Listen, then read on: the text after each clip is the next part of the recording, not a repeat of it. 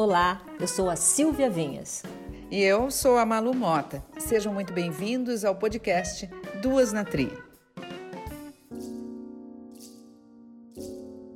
Nós tivemos praticamente 2020 inteiro com um tipo de vírus. Aí, no final do ano, começaram as mutações e aí realmente alertou o mundo essas alterações que a gente está vendo com o coronavírus, elas já acontecem na história é, repetidamente há bastante tempo. A gente teve é, casos de pandemias que estão mais para trás na história, tiveram esse mesmo desafio pensando é, nessa questão de que são vírus, de que sofrem mutações e que são difíceis de controlar, e ao longo da história a gente foi entendendo como eles funcionam. E hoje nós vamos falar sobre as mutações do novo coronavírus, né? Um tema que está preocupando a todos nós, né, Malu? Ah, não tenha dúvida, viu, Silvia? E segundo a Organização Mundial da Saúde, as mudanças em agentes infecciosos como o SARS-CoV-2 são comuns. Aliás, esses micro-organismos habitam aqui, o nosso planeta, há bilhões de anos e são um exemplo de sucesso, entre aspas, quando se fala em adaptação a ambientes biológicos. Pois é, Malu. E no caso né, da SARS-CoV-2, o vírus sofreu mutações e tem cepas que parecem mais perigosas em caso de infecção humana. E para conversar com a gente, explicar todos esses termos, para a gente entender melhor né, o significado dessas mutações e de tudo isso, nós vamos conversar com a Gabriela Oliveira, ela que é biomédica com doutorado em ciências pela USP e pós-doutorado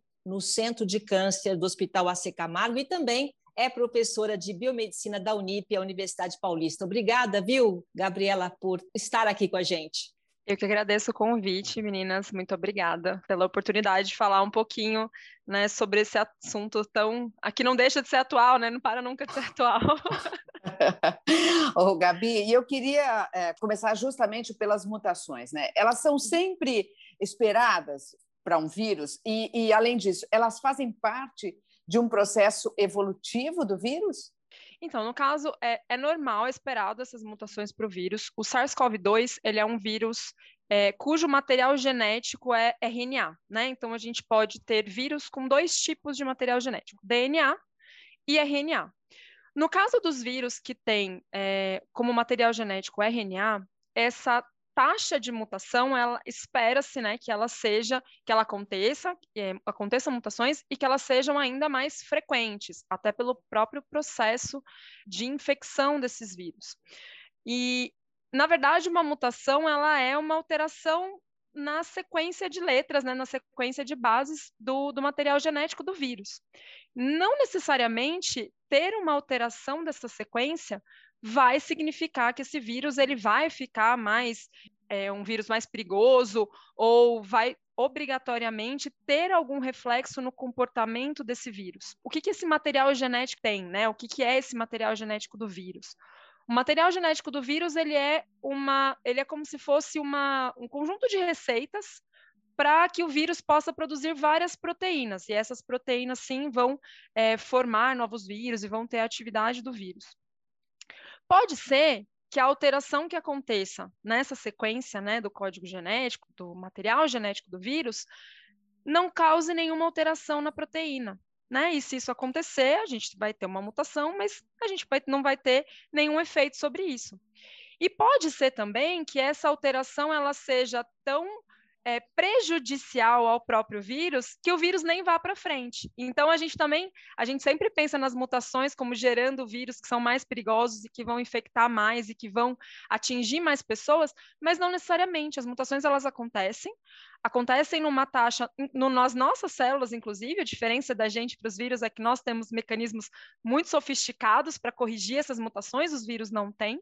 E ela pode originar uma mutação que vai não fazer nada, né, não vai fazer nada de diferente, vai fazer um vírus que nem sobrevive, ou que vai fazer um vírus que de fato pode ser um vírus com potencial de infectividade maior. Então, é, o que a gente tem que pensar quando a gente fala em mutação é que ela não passa de uma alteração na sequência do genoma, né, do material genético do vírus. O que ela vai causar é uma outra história. Ô, Gabriela, eu, eu juro que eu não consigo entender. Eu não consigo entender assim. Quer dizer, tem um vírus que tem toda uma característica. Sim. Aí é, ele vai mudando, mudando como? De pessoa para pessoa, vai mudando dependendo do, de, de em, que, em, quem pega. É, a característica do meu corpo faz aquele vírus mudar. O que, que muda? É aleatório. Na verdade, imagina o seguinte: sabe quando você está escrevendo rápido no papel e aí você pensa uma coisa e escreve uma letra errada? Você está hum. escrevendo, você sabe a, a, palavra que você quer escrever e você sabe como escreve essa palavra. Mas às vezes, às vezes a, mão, a cabeça funciona mais rápido que a mão e você coloca uma letra errada. Hum. A maquinaria das células, quando ela vai é, duplicar ou quando ela vai trabalhar esse material genético do vírus, às vezes ela faz exatamente isso. Ela deveria colocar uma letra, né, uma base, mas ela põe outra. E como os vírus eles não têm esses, esses mecanismos sofisticados que as nossas células têm de correção, essa mutação fica. E esse processo ele é aleatório, completamente aleatório. Então não tem a ver com a pessoa em que o vírus está infectando, uma característica do organismo da pessoa que o vírus está infectando. Isso é totalmente aleatório. E quanto mais pessoas a gente tem infectadas pelo vírus, é, então a gente tem mais vírus fazendo esse processo, é uma questão de probabilidade. Maior a chance da gente ter uma nova é, alteração no material genético. Então é um processo totalmente aleatório. Nossa, mas aí, né, Silvia, se é aleatório, então, Gabi, o negócio fica muito complicado, né? E nesse é. sentido, eu queria... É, não é, Silvia, porque como é que não, você vai saber? Eu só queria entender por é. que que muda, entendeu? Por que esse vírus, é, a, o vírus vem, aí de repente ele muda? Quer dizer, é que ela explicou bem, né? Você está escrevendo tal, quer dizer, mas é de acordo com. Quer dizer, incontrolável isso, Manu. Ah, é. Aleatório. Agora, o, Gabi, é possível impedir de alguma forma esse aparecimento dessas variantes? A única impedir não, impedir, na verdade, a única forma de impedir mesmo que as variantes ocorram é impedir que o vírus infecte pessoas, né? E aí a gente poderia ter isso com vacinas eficazes para toda a população. E aí o vírus não infecta, se ele não infecta, ele não sofre essas, essas é, ele não vai poder se replicar, né? ele não vai poder produzir novas cópias dele mesmo, e aí ele não vai sofrer mutação. Mas essa seria a única forma de você impedir essas alterações de acontecerem, como eu falei, porque é um processo aleatório. É, o que dá, o que dá para fazer é tentar retardar o aparecimento dessas, dessas alterações, né? E como que a gente faz isso? Tentando minimizar ou diminuir o espalhamento desse vírus, a proliferação dele, a transmissão de pessoa para pessoa. Porque se a gente pensar que isso é um processo aleatório, quanto mais vezes, quanto mais vírus eu tiver, e quanto mais vir, quanto mais esses vírus estiverem produzindo novas cópias, maior a chance da gente ter essas alterações acontecendo. Então, quanto mais pessoas infectadas, quanto mais eu passo esse vírus para frente, maior a chance dessas alterações acontecerem. Então, a melhor forma de diminuir essa, essa, esse aparecimento, a chance do aparecimento dessas novas alterações que podem gerar vírus mais infecciosos, seria diminuindo a transmissão entre as pessoas, né? diminuindo o número de pessoas infectadas. O Gabriela, é por isso que nós tivemos praticamente 2020 inteiro com um tipo de vírus. Aí, no final do ano, lá não sei aonde, depois na Amazônia, começou, aí começaram as mutações e aí realmente alertou o mundo. Quer dizer, então, quanto mais pessoas pegaram o vírus, mais então existe essa possibilidade de mutação. E assim é, sucessivamente, quer dizer, a coisa não vai parar tão cedo enquanto a, a maioria da população tiver vacinada. E essas, essas, essas novas variantes que a gente conhece, não quer dizer que elas são as únicas, elas são as que a gente conhece, né? Porque para eu saber se eu tenho uma nova variante, eu preciso, eu, a gente precisaria de muitos testes é, de sequenciamento em larga escala para pegar novas variantes. Então, é possível que a gente tenha variantes diferentes das que a gente sabe hoje, né? A gente tem a da África do Sul, as, as mais importantes, né? Da África do Sul, a gente tem a do Reino Unido, a gente tem a do Brasil, é, tem, tem mais uma outra variante. A gente tem essas variantes diferentes que a gente conhece, né? Porque para saber se existem mais, ou se estão surgindo mais, ou se tinham outros, a gente precisaria fazer mais testes moleculares de sequenciamento para saber se, se, se, são, se é isso mesmo, ou se é, é o que a gente conseguiu identificar até agora. Ô, Gabi, agora você falando aí da variante da África do Sul, Brasil, uh, Reino Unido. É, Reino Unido, esse tipo de variante, por que, que elas são diferentes? Por que, que sempre se fala disso? Por que, que as variantes são diferentes em cada localidade, em cada continente? Normalmente, é, para cada regiões geográficas diferentes tendem a selecionar várias, essas variantes diferentes. Então, vamos supor o seguinte: lembra que eu falei que essa alteração que acontece no material genético é aleatória. Então, ela é um aleatório para o que circula no Brasil, na população do Brasil. Então, vai acontecer uma alteração aleatória na população brasileira. Vai acontecer uma, uma alteração aleatória na população do Reino Unido. E uma outra alteração aleatória na população da África do Sul, por exemplo. Como a gente tem essas populações, é, vamos supor que deu certo essa mutação, ela deu muito certo, e ela deu tão certo que esse novo, essa nova variante tem uma capacidade de infectar pessoas com uma forma, de uma forma mais rápida. Ela acaba se sobressaindo em relação à original, digamos assim. Então, ela vai acabar se espalhando geograficamente naquele lugar onde ela surgiu, porque é aleatório. Então, surgiu uma combinaçãozinha aleatória no Brasil, uma, uma alteração aleatória no Reino Unido e uma alteração aleatória na África do Sul. E isso deu origem a essas variantes diferentes de cada localidade. E como é que ficam, então, as vacinas, né, para acompanhar tanta variação assim? Na verdade, o, sobre as vacinas, para cada uma das variantes, a gente sabe pouco ainda. É, o que eu vi já sobre, sobre testes que foram feitos é que, com relação à variante da África do Sul, parece que algumas das vacinas, por exemplo, a vacina de Oxford, ela mostrou-se pouco eficaz, né, com uma eficácia reduzida é, na proteção, com, nos, nos estudos que foram feitos na proteção dessa variante da África do Sul.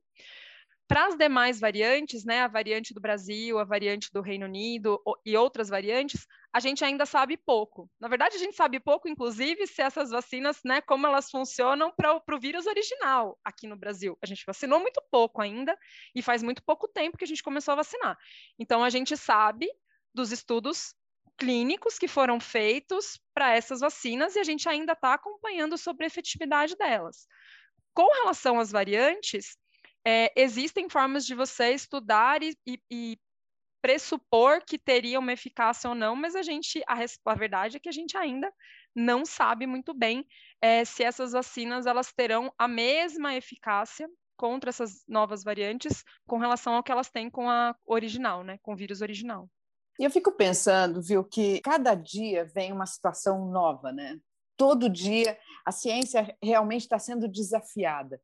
E para a gente assim entender, né, o, o, a pessoa em casa que não é um estudi que não é uma estudiosa, realmente fica difícil, né? Porque todo dia surgem coisas novas, até do ponto de vista, é, vamos dizer, filosófico, né? Poxa, vem um vírus e não bastando esse vírus que já estava causando um enorme estrago no planeta, e aí vem um outro, né? Sei lá, o que, que, o que, que a ciência diz diante disso, do ponto de vista aí até filosofando um pouco, Gabi? É, com relação a isso, da, da, desse avanço todo, na verdade, essas alterações que a gente está vendo para o coronavírus, elas já acontecem na história é, repetidamente há bastante tempo, né? A gente teve é, casos de pandemias que estão mais para trás na história. Então, a gente teve a gripe espanhola, a gente teve a AIDS, a gente teve é, o H1N1, que tiveram essa, essa mesma, esse mesmo desafio pensando é, nessa questão de que são vírus, de que sofrem mutações e que são difíceis de controlar, e ao longo da história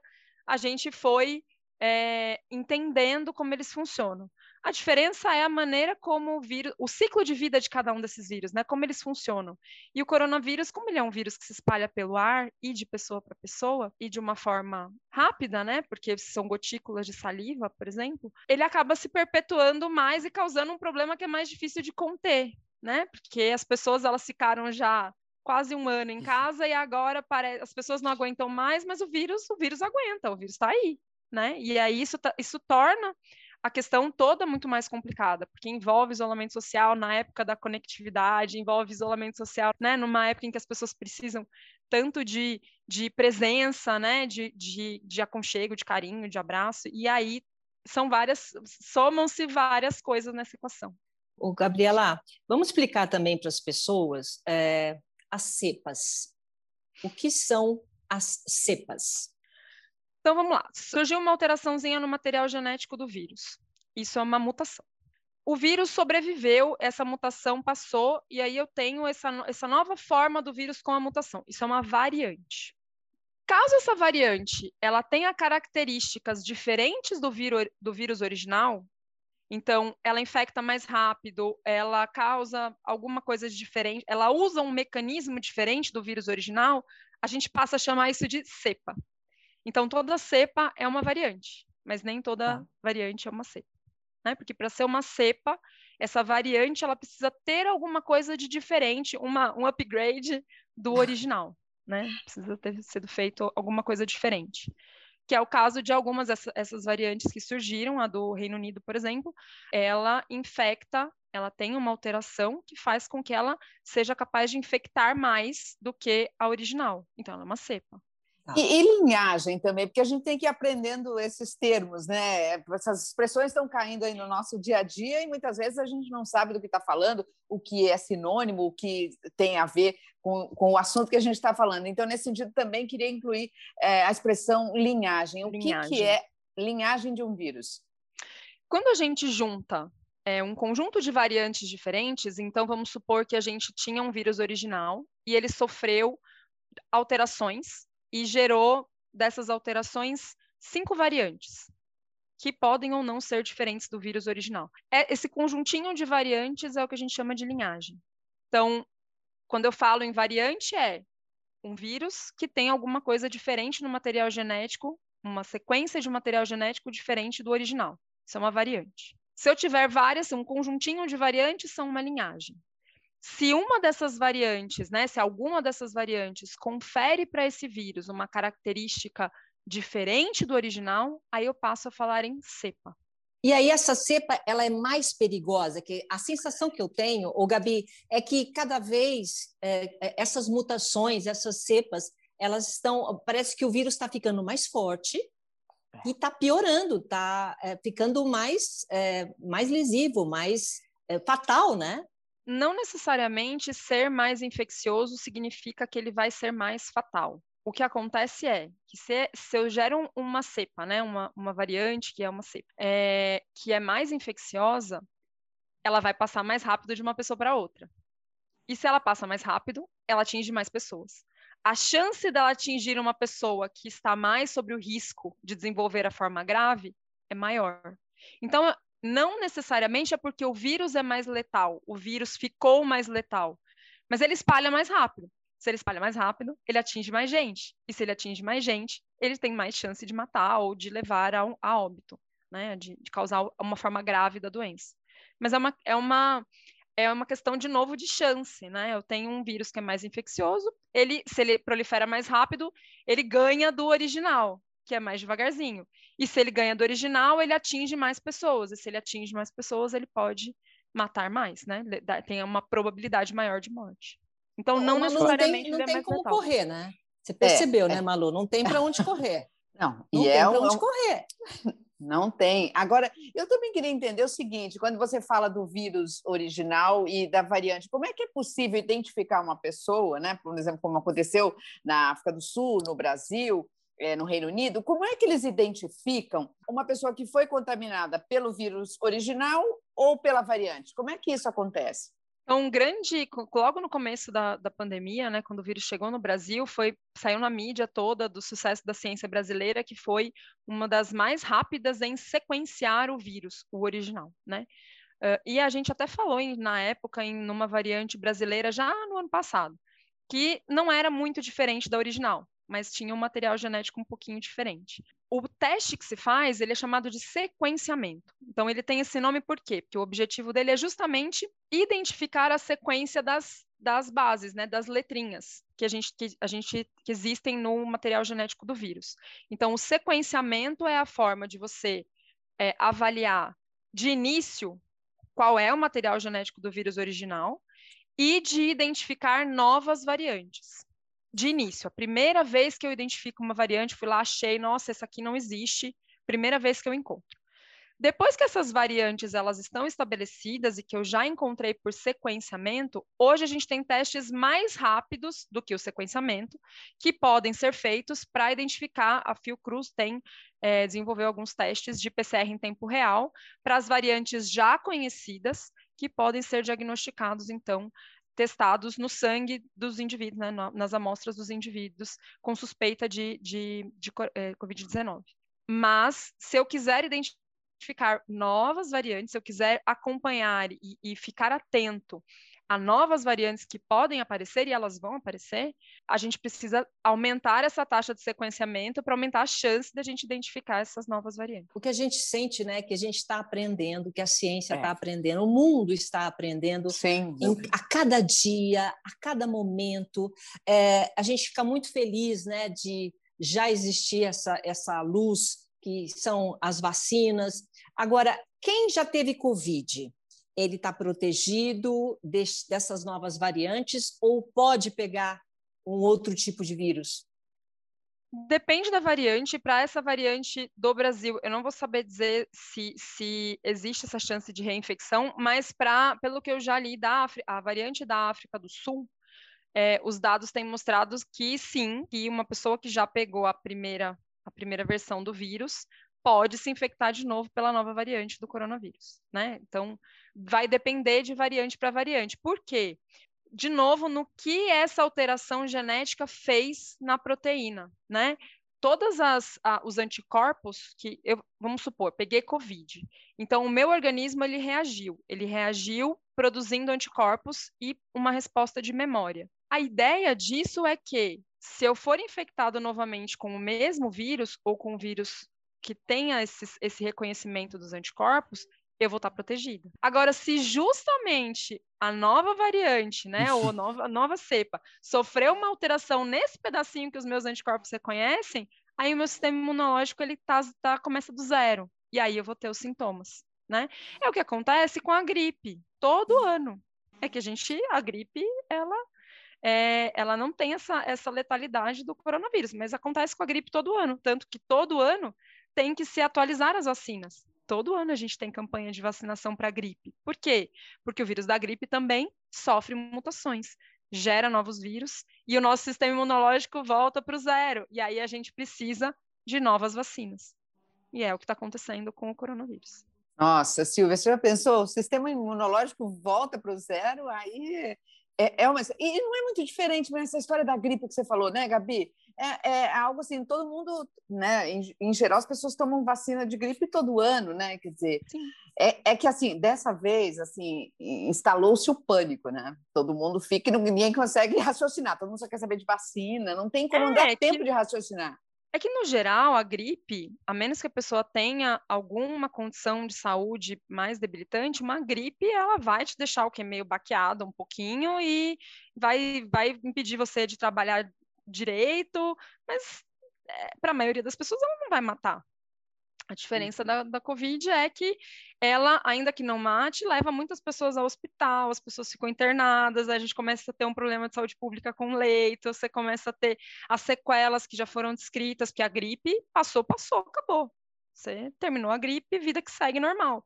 Mas a gente, para o coronavírus, ele, é, ele é mais, né? Ele tem as, as, as sequelas que estão sendo estudadas, as pessoas elas precisam é. de um tempo para se recuperar, então tem um conjunto, um panorama que é diferente do, mas nesse cenário do vírus sofrer mutação e a gente precisar atualizar vacinas, isso já acontece para a gripe todos os anos.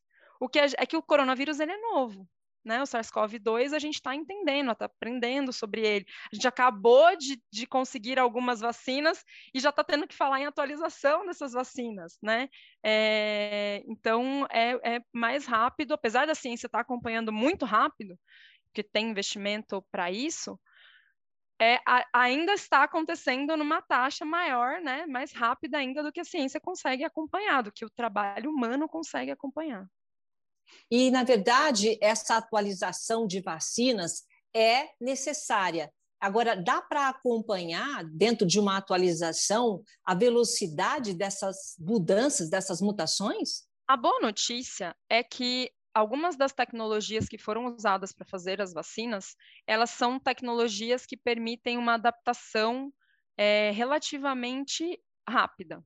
Né? Então, uma vez identificadas as variantes e uma vez identificado é, que a vacina original, né, que a primeira que foi desenvolvida, talvez não tenha a mesma eficácia contra essas variantes, consegue-se adaptar para modificar essa vacina. Mas aí, de novo, a gente volta para a demora que envolve é, essa questão dos testes clínicos, né? Você precisa testar, ver se funciona, acompanhar. Então, a gente é, ainda vai, é, ainda que se desenvolva rápido, você precisa ainda testar e ver se vai dar certo mesmo. Né? Então, isso demora, isso leva tempo. Agora, o Gabi, você que conhece o vírus tão de perto, né? No mínimo, né? você chega ali perto do microscópio e mais próximo do que a gente. Você que, que tem essa, essa proximidade, a qual a avaliação que você faz? Ainda uh, se proteger com máscaras, é, com, sei lá, até duas máscaras, né? Eu já estou usando duas ali, porque eu já estou. É? Com... Não é, Eu já estou pondo duas.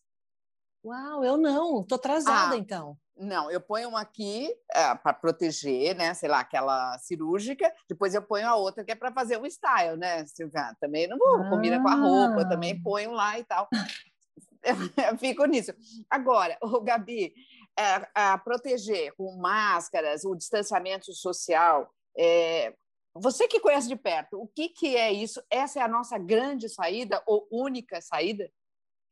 É, não existe nenhum estudo dizendo que, por exemplo, para essas novas variantes, muda alguma coisa com relação às medidas que já estão sendo tomadas. Então, as medidas de, que a gente tem tomado de evitar é, proximidade com pessoas em ambientes fechados, né, de é, a importância do uso da máscara, a importância de lavar as mãos, essa, essas, essas diretrizes, elas continuam valendo para as novas variantes do, do, do SARS-CoV.